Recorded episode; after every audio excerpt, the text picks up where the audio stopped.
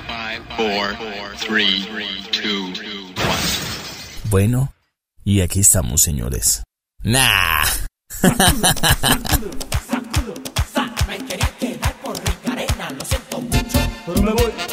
Y aquí estamos, señores, una vez más en este podcast de Diario de un Locutor. Bienvenidos a todos, de verdad, gracias por escucharnos, gracias por estar ahí, gracias por ser fieles a este capítulo más, a este episodio, donde estaremos tratando cuestiones eh, que tienen que ver con el mundo de la voz, con el mundo de la locución, con todas estas cuestiones que de alguna u otra manera han sido parte de lo que hacemos diariamente. No solamente para locutores, claro que no. Este es un podcast en el cual usted se puede entretener de camino a su casa. Como siempre los saludo, como siempre, deseando que estén muy bien y sobre todo en este tiempo, en este tiempo en que algún día lo recordaremos como algo algo que fue parte de nuestra vida por la situación que estamos viviendo mundialmente. Pero mientras tanto, separémonos de eso.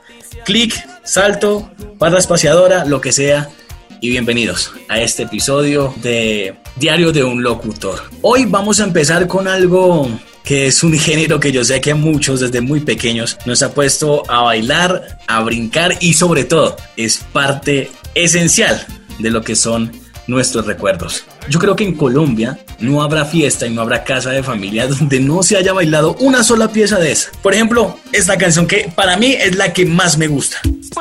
papi, cántame una canción de la que tú me cantabas cuando yo te hechicé con la mirada.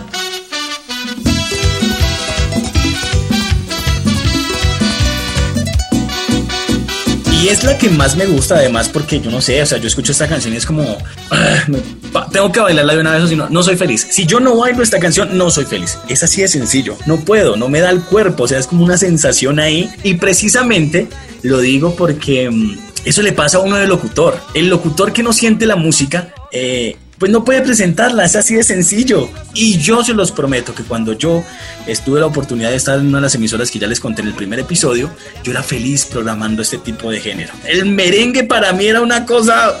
¡ah!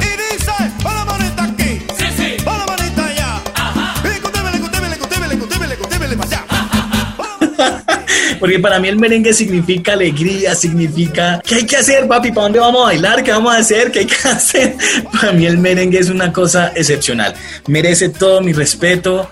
Para mí produce muchas sensaciones. Por eso cuando yo entraba al aire, iba a presentar una canción como la con la que iniciamos. O de pronto yo sentía que tenía que animarle la vida a alguien yo sentía que yo lo podía hacer a través de esa canción. Como por ejemplo esta canción que empieza así, así, vámonos. Para mí eso era felicidad. Y aunque yo sabía que no me estaban viendo, de una vez la sonrisa ya estaba en mi, en mi rostro y eso hacía que, que fuera muy feliz. Pero tranquilos, no todo el capítulo les voy a hablar solamente yo. Por supuesto que no. He traído una persona muy especial a este episodio del podcast, al cual le agradezco muchísimo por acompañarnos y nos va a acompañar en esta tertulia. Como les digo, no es una cuestión para conocedores, para que para quedarnos en la palabra, no. Es para que hablemos desde otra perspectiva de este, de este género, como lo es el merengue. Y mi pregunta acerca de este episodio es ¿qué, ¿y qué pasó con el merengue? ¿Qué pasó con el merengue? Por eso le doy las buenas tardes, buenas noches, buenos días, como sea a la hora que usted esté escuchando esto, pero este personaje eh, es una gran persona que tuve que conocer por el camino de, de coleccionar salsa. Pero resulta que lo que yo amo la salsa, pues este caballero ama el merengue. Sergio Grisales, hombre, bienvenido y gracias por estar en este episodio de Un Diario Un Locutor. Bienvenido, hombre. Camilo, muchísimas gracias a ti y a todos tus eh, escuchas. Muchísimas gracias eh, por la invitación y así como tú amas eh, la salsa romántica, a mí me encanta el género musical llamado merengue, que si bien la República Dominicana nos lo regaló, Sí, Colombia también es un gran exponente, tiene grandes exponentes.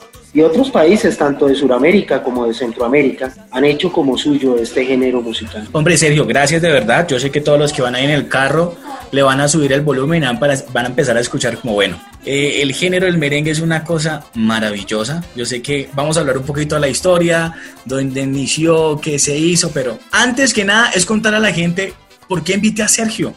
Sergio colecciona merengue. ¿Cuándo empezó con esta cuestión o cómo es? Cuéntenos un poco. Hombre, Camilo, yo arranqué, yo creo que en el año 1988. Puedo decir que yo no había tema- nacido. Qué pena ahí él este, pero no había nacido. Yo, yo nací en el 89. ¿Qué hago? Bueno, un año antes. Decía yo, o, o sea que ya le llevo como 14, 15 No, años. ya me lleva, pero tiempito coleccionando. Yo soy un párvulo en esto de la colección. Pero lo mío no empezó con esa pasión que llevo ahora, ¿no? Lo mío empezó más por, por el gusto de bailar, de, de las fiestas, de todo ese estilo. Pero sí estaba muy encasillado con el merengue. No quiere decir que no me encasillara con la salsa, como tú lo decías al principio de- de- del podcast. Em, Sí. Había muchos géneros musicales que me gustaban. En esa época estaba el rock en español también en auge. Sí. Eh, estaba muy fuerte el merengue, aunque ya venían un poquito en decadencia. eh, pero con, con la Coco One se vuelve como a, a exaltar un poquito el merengue. Si quieres de cocotarse o de huesarse el espinazo, no vacile mi amiga si ven corriendo el tecán. A sudar la gota gorda bailando con Coco Van. Uno. Y dos, con la salida de Vico sí, con Josie Esteban, el merengue, el merengue toma otro rumbo también. Pero yo- Tanto Josie Coco Esteban- One como Vico le dan rumbos diferentes al- Ok, sí Esteban, el mismo de la patrulla 15, ¿sí? Buenas noches. Llegó el tiguerón. El Que nunca, cambió de patrulla. ¿Por qué patrulla 15, por ejemplo? ¿15 músicos? Oye, sería? Esa, esa pregunta Lo no la he... Mira, yo me hablo con José Esteban y nunca le he preguntado eso.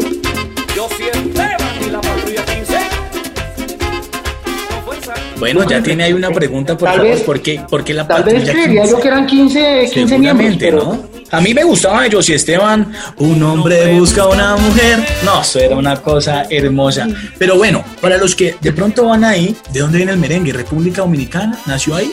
¿Por qué merengue además? ¿Por qué el nombre merengue? óyeme, el merengue todo el mundo conoce que es un, es un postre, ¿no? Sí, aquí latinamente, sobre todo Colombia, el merengue es una cuestión ahí blanquita. Y rica. en República Dominicana también es un Yo había escuchado una versión de que el merengue venía una, de una palabra francesa, no sé qué tan cierto sea, pero alguna vez eh, creo que llegó eso a mis oídos. Mira, acuérdate que cuando los españoles llegan Sí, a, a- aquí nos, nos conquistan, la primera isla a la que llegaron fue a República Dominicana. En República Dominicana llegaron muchas colonias francesas, muchas colonias españolas. Entonces, lo que tú estás diciendo de que la palabra viene del francés puede ser muy cierto. No hay a ciencia cierta quién le puso merengue y por qué. Si hay una fecha que fue cuando sale en un periódico en la República Dominicana como el merengue. ah, ok. Hay una fecha y es el día del merengue, eh, de la música en República Dominicana. Más o menos cuántos años tiene Sergio eh, el merengue como tal de existir, ¿40? ¿50 años? No, no, no, muchos más. ¿Más? Esa, esa, esa- ese periódico salió para 1800, fin, Ay. 1800. Eh, si yo a usted le pregunto, como dicen aquí en Bogotá, en la, en la costa, dicen Junior tu papá, millonario es tu papá. ¿Cuáles son los papás del merengue? Hay Difícil. un hombre que se llama Papá Molina. Papá Molina. No, yo no puedo decir que él sea el papá, pero es uno de los que, eh, tanto en arreglos como lo que hizo con las Big Band en la era de Trujillo, como también lo que hizo con Wilfrido Vargas, Sí. como lo que hace con Johnny Ventura. O sea, él empieza a hacerle arreglos a muchas orquestas en los 60s y en los 70s. Y entonces uno dice, eh, cuando, hay- cuando tú ves un álbum que dice Papá Molina, sabes que es bueno, Sí. independientemente que lo Ya, hayas ya, escuchado o ya no. tiene sello, ya eso tiene sello. ya tiene un sello. Pero decir quién es el papá del merengue, uy, no, eso- Sí, no, y me imagino que así como en salsa uno descubre orquestas que usted dice, yo no sabía que esta orquesta existía. En merengue me imagino que habrá, hermano, cantidad de orquestas de merengue que uno ni idea. Claro, uno tiene en la, en la mente eh, lo comercial, valga la redundancia, finalmente eso es lo que uno conoce muchas veces, ¿sí? Y ahí donde también entró muchísimo la magia de la radio pues obviamente para nadie es un secreto que, que en los años en que fue popular el rock, que fue popular el merengue, los 80s, 90s con la salsa, pues la radio tuvo muchísimo que ver en eso. Demasiado. Porque como yo hablaba al inicio de este episodio, los disc jockeys eran los encargados de vender la idea de cierta canción. Aún todavía pasa, pero en ese tiempo era más. Porque llegaba el promotor con el 45 o el 33 promocional y inclusive iban marcados, muchos, muchos carátulas de los LPs van marcados las canciones que tenían que promocionarse. Si era un variado, varias canciones de diferentes artistas, iba ahí ya de una vez descrito la, la, la 2 y la 1 del lado B. Y esas canciones era que el disc jockey se encargaba de decirle, oiga, tienen que escuchar esta canción, es maravillosa, no se la pueden perder, es tiempo de bailar, ta, ta, ta, saque a su tía, ta, ta, ta. Y eso ayudaba muchísimo al auge. Ese auge del merengue, que vuelvo y lo repito, fue tan, tan notorio. Pues yo con mis 31 años, yo crecí con merengue. Lo mío fue rock en español, merengue y me aficioné por la salsa, pero, pero crecí con merengue. Y hoy en día, eso es lo chistoso. Y por eso inclusive lo quería entrevistar, hombre, porque es que hoy en día, a fiesta que usted vaya, sin usted decirlo, va a sonar un merengue. Tiene que sonar, o sea, en Colombia es ley. Eso es ley. Eso yo creo que debe tener un decreto. Le- Sí, decreto menos. 1593, donde se dice que en cada casa tiene que sonar un merengue. ¿Quién no ha hecho oficio bailando merengue? ¿Ah? Uno haciendo oficio bailando, eh, escuchando un merengue como que le rinde más, como que lo hace más rápido. Compro tu novio, un Ricarena, ¿sí? Eh, y yo quiero que hablemos un poquito de eso, sobre todo de las orquestas que comercialmente se conocieron. Sergio Ricarena, Sergio Vargas, Wilfrido Vargas, Josie Esteban y la Patrulla 15, Proyecto 1, Sandy Papo, todo esto, ¿qué? ¿Qué pasó con todo esto, con todo este tipo de artistas y orquestas? Bueno, la gran mayoría continúa, ¿no? Ricarena, Ricarena, ahorita con la pandemia no han vuelto, pero Ricarena prácticamente viven aquí en Colombia. ¿En O serio? sea, pasaban aquí mensualmente, venían una vez por lo menos. ¿Por qué desapareció el merengue tanto de, de- de las pupilas, o mejor de los oídos de las personas? Es decir, claro, yo digo, en caso todavía lo escuchamos, una que otra fiesta, pero perceptiblemente pareciera que hubiera pasado una ventisca y se hubiera llevado todos los instrumentos. Mira, yo no quiero entrar en esa, o sea, no quiero que me juzguen por lo que voy a decir, Sí, sí, no, tranquilo, entre que yo lo Pero- defiendo, no se preocupe, entre, entre. pero yo creo esas magnificencias que fueron en los ochentas, como no- ya no se presentan. Entonces las nuevas generaciones que están buscando un poquito más de ingresos por ser músicos, no ven en el merengue esa posibilidad económica. Uno, grabar merengue no es económico. Ah, ok. Cuando tú tienes que grabar tres saxos, dos trompetas, un, un timbal, un piano, un sintetizador, eh, la tambora, la guira, dos coros, eso es dinero. Sí, claro. Así de sencillo, es dinero. Vienen y producen un tema que lo hace una persona y le coloca secuenciales y lo hace y en tres segundos, por así decirlo, lo facilita. Cuando tú le tienes que meter una cantidad de dinero a un tema para mirar a ver si te van a sonar en radio o no. Sí, claro, la, conocida. Payola. Eso no, no La le digamos de otro nombre, payola. Payola, que ha existido Payola. y existirá. Y seguirá existiendo. Sí, eso no. ¿Qué, qué es payola para los que están escuchando? Pues muchas veces los artistas pagaban plata para que sonaran sus canciones. Le pagaban a quién? Al director de la emisora y al locutor. Vea, le doy estos pesitos, hermano. Póngame a sonar en su programación esa, esa canción. Se ha desaparecido un poco. Yo sí siento que se ha disminuido mucho, ya no, ya no se pueden tocar tan fácilmente las programaciones de las emisoras, pero sigue habiendo, sigue habiendo, sigue habiendo. Yo creo que se da muchísimo más regional que en Bogotá, pero se da. Esa es la, la llamada payola, para los que de pronto no conocen el término. Pagar para que le sonaran la canción. Por eso muchos artistas decían, no, es que no tengo la plata, es que me es difícil entrar al medio. Precisamente es, es por esa circunstancia, ¿no, Sergio? Correcto, lo que tú dices. Puerto Rico sigue produciendo el, el- el merengue bomba que llaman. ¡Bomba! Porque Chi- porque Chile es un gran consumidor de merengue. Ah, mira, eso no lo sabía. Chile es uno de los países donde el merengue bomba es una locura. Pero ya, ya, que, ya que tú dices, Sergio, merengue bomba, ¿eso quiere decir que hay diferentes tipos de merengue? Claro, porque por ejemplo también está el merengue instrumental. Mira, 440 hizo también un, un- un estilo de merengue. 440 con Juan Luis Guerra, ¿no?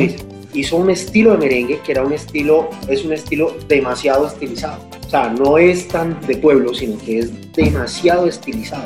Ok. Eh, le, le subió el nivel. Hay, es, exacto, le sube el nivel al, al merengue.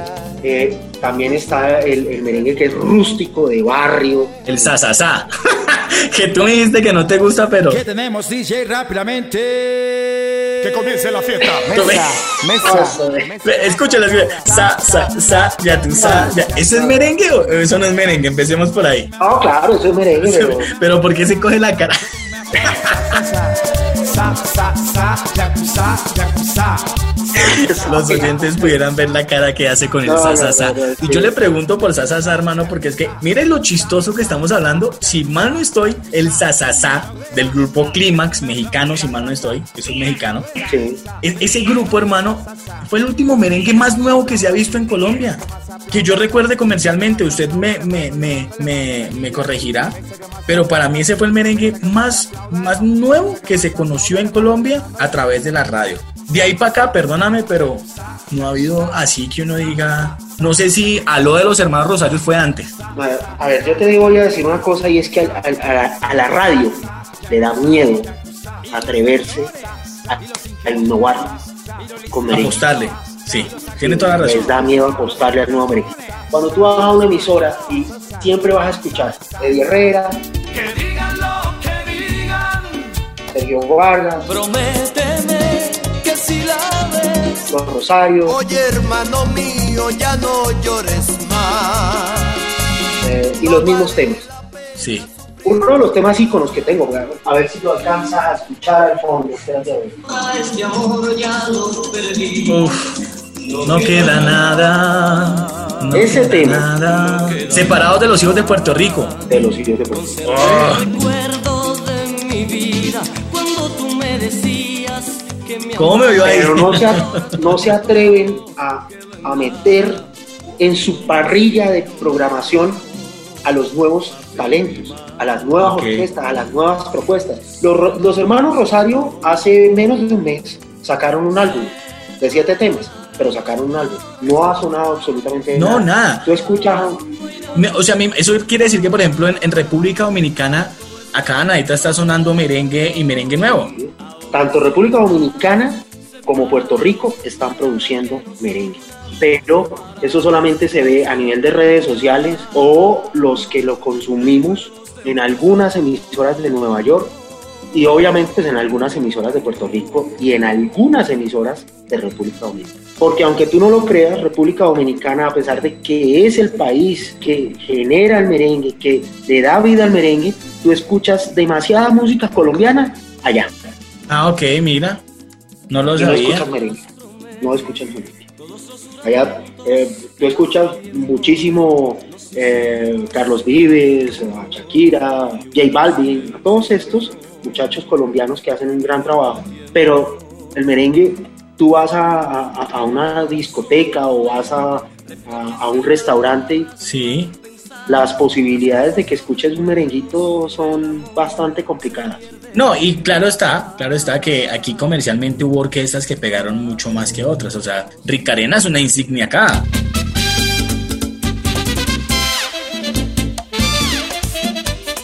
Pero quiere que suena Si tú me dices que ellos viven acá, pues yo te creo porque finalmente uno eh, te voy a hacer falta, no puedo olvidarla. El cutillo de Iripacha, sí, sí, una manito aquí, sí, sí. Eso, eso no puede faltar acá. de paso aprovecho y saludo a de paso aprovecho y saludo a Luis y a Chiro, que son los cantantes actuales de Bueno, ahí está, saludos para ellos, hombre. Nos han alimentado con salsa, con salsa, con merengue, no se imaginan cuántos años. Si yo a usted le digo la palabra merengue, Sergio, ¿qué significa para usted merengue? Wow. Ha significado tantas cosas. Eh, yo, por, ej- por ejemplo, toda la vida he trabajado en ventas y, y nunca había salido del país. Sí, Y a partir de que nace Yo también soy merengue, me, me- me saca del país en dos oportunidades, me lleva a otras latitudes, que está la latitud de República Dominicana. Discúlpame la, la voz porque... no, no, se me- nota, se nota que la, te llega La alma. pregunta fue y bonito, dura. ¿verdad? O sea, para mí el, el merengue ha sido una forma de expresarme, de llegar a muchas personas Sí, y de, y de exaltar y de, de que la gente se, se dejara de, de estar eh, viendo el merengue como 3, 4, 5 o máximo 10 orquestas y, y lo vean que, que es mucho más, que su espectro es mucho más amplio, de, de yo mismo estar aprendiendo, de yo mismo saber que, eh, yo no sabía que lo que tú me decías, que hay varios géneros de, de- de- del El merengue.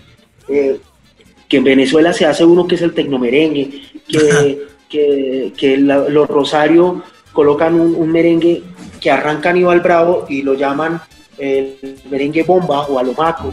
Eh, que el merengue derecho, que el merengue derecho Bueno, es taca, taca, taca, infinidad de cosas con el merengue, hombre. Cosas de ese estilo. Y uno empieza como a visualizar eso y uno dice, wow, todo lo que yo me perdí de haber sabido que era el merengue por estar en otras cosas y que a lo largo de estos cinco años que nace yo también soy merengue, lo, lo he venido viviendo y, y yo le digo a la gente, es que el merengue no es ya tú sabes, ya tú sabes, no, no es mesa que más aplauda, no, merengue no es mesa que más aplauda. Es otra cosa, el eso va más para adentro. mucho más allá de Sí, claro. Mucho. Usted conquistó, qué, qué pena que lo Mucho interrumpa, pero es que me gusta picar aquí y allá. ¿Usted conquistó a su mujer con merengue? no más, más con vallenato. Ah, más con ballena. Porque yo, yo le cuento que en mi adolescencia, mucho más joven, yo bailar merengue eso era fijo para levantar un, que sea un besito. Quien ah, que vaya escuchando y no haya Ah, no, levantado una nena bailando un merenguito, antes- sabroso. esposa, ¿Qué hora es? Sí, sí, sí. Antes, antes de mi esposa, obviamente, la las- por eso me gustaba el merengue, porque era permitía ese el que tipo le va- de el que- situaciones. El que bailaba merengue sabía que le iba bien en esa fiesta. El que bailaba merengue sabía que iba esa bien. noche levantaba bien. Vamos a hacer una cosa, Sergio. Eh, voy a decirle nombre de unos artistas y usted me dice la canción que más le gusta de ellos. Ojalá comercial. Listo, Sergio Vargas. Ah, Marola. Vente conmigo, Marola, antes de que sube el alba, abajo de la amapola. Wilfrido Vargas. Óyeme, Wilfrido no tengo un tema así que me guste. Wilfrido Vargas siempre fue de mi medicina, abusadora, pero Ush, eso- mi si tú medicina. me dices el tema de Wilfrido Vargas, no, no, no te puedo responder así de rápido como le hice con Sergio Vargas. Quinito Méndez. Quinito, Quinito. A mí Quinito me gustaba más con la Coco Band. Hablemos de las agrupaciones colombianas de merengue que existieron o que existen. Yo tengo marcada en mi cabeza bananas. Bananas Los- de extraño. Todos los días. Están los ocho de Colombia. Uy, los ocho de Colombia, sí señor. Los Los ocho. Alfa 8. Cuando dos personas se aman, no se quieren de verdad. Los ocho de Colombia son Los- diferentes a los Alfa 8, ¿sí? Son diferentes. Ok. Los Alfa 8. Una orquesta de Neiva que se llama La Fabulosa. Cuando más quiero besarte, tú no estás. eh, la Renovación. Una pregunta que, que es obligada, Sergio. ¿El merengue volverá a Colombia algún día? ¿O tú crees que ya será cuestión de conversaciones que quedarán así? El merengue va a volver. Y ese ha sido nuestra, nuestra misión.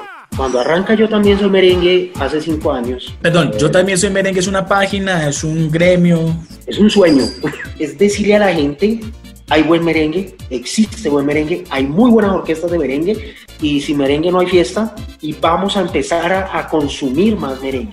Entonces la idea es promover, difundir y rescatar el merengue. Bonita la hora y, un poco de sacrificio, ¿no? Porque no, no es tan fácil. En un, en un nuevo siglo, por decirlo así, en una nueva, eh, donde el reggaetón pues reina inevitablemente, para nadie es un secreto, ¿sí? Eh, porque muchas tradiciones y la nueva tecnología trajeron cambios que ya no se pueden echar para atrás. Por, por eso mi pregunta, ¿sí? Porque así mismo se le podría hacer la pregunta a una persona que escuche rock en español, decirle, ¿y el español, rock en español qué? Pero, pero yo también soy un, un afianzado y tengo la fe y siempre, ay, yo tengo compañeros, amigos, cuando vamos en el carro pongo merengue y dicen, ¿pero por qué pone eso si, si no es viernes? Y yo no, pues que no, no tiene que ser un viernes para escuchar merengue, porque como les decía, el, el merengue para mí transmite mucha felicidad. Es más, muchas veces si yo quiero subirme el ánimo, yo pongo un merengue, pongo un merengue bien, bien vacilado, bien chévere. Ese, por ejemplo, con la que inicié, con Bachata Merengue de Wilfrido, a mí esa canción me sube el ánimo, pero, pero mal, o sea, me pone, ¿qué hay que hacer? ¿A quién hay que sonreírle? Pero bueno, Sergio, eh, redes sociales para que lo sigan de pronto.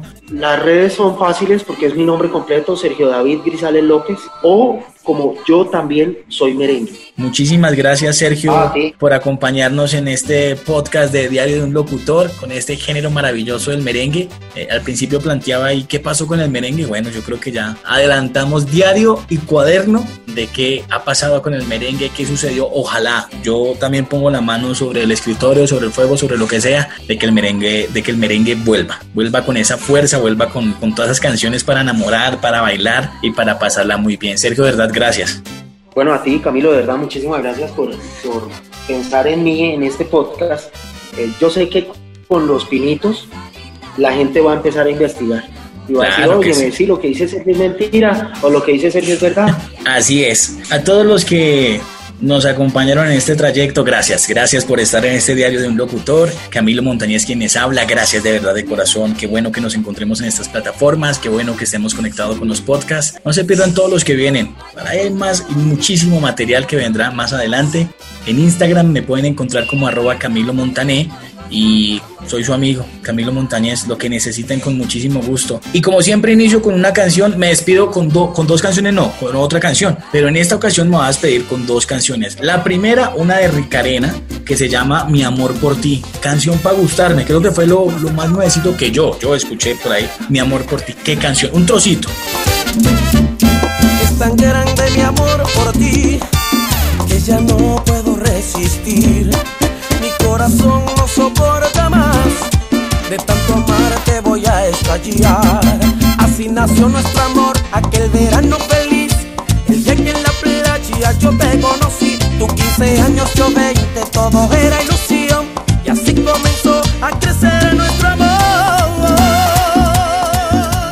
Para subir el ánimo, eso sí, después de Ricarena, me despido con esta canción, La Pastillita. Esa pastillita que nos falta todos los días a nosotros para ser felices. No lo dude, no lo dude, apuéstela a sus sueños, ya lo saben. Un abrazo, chao, chao.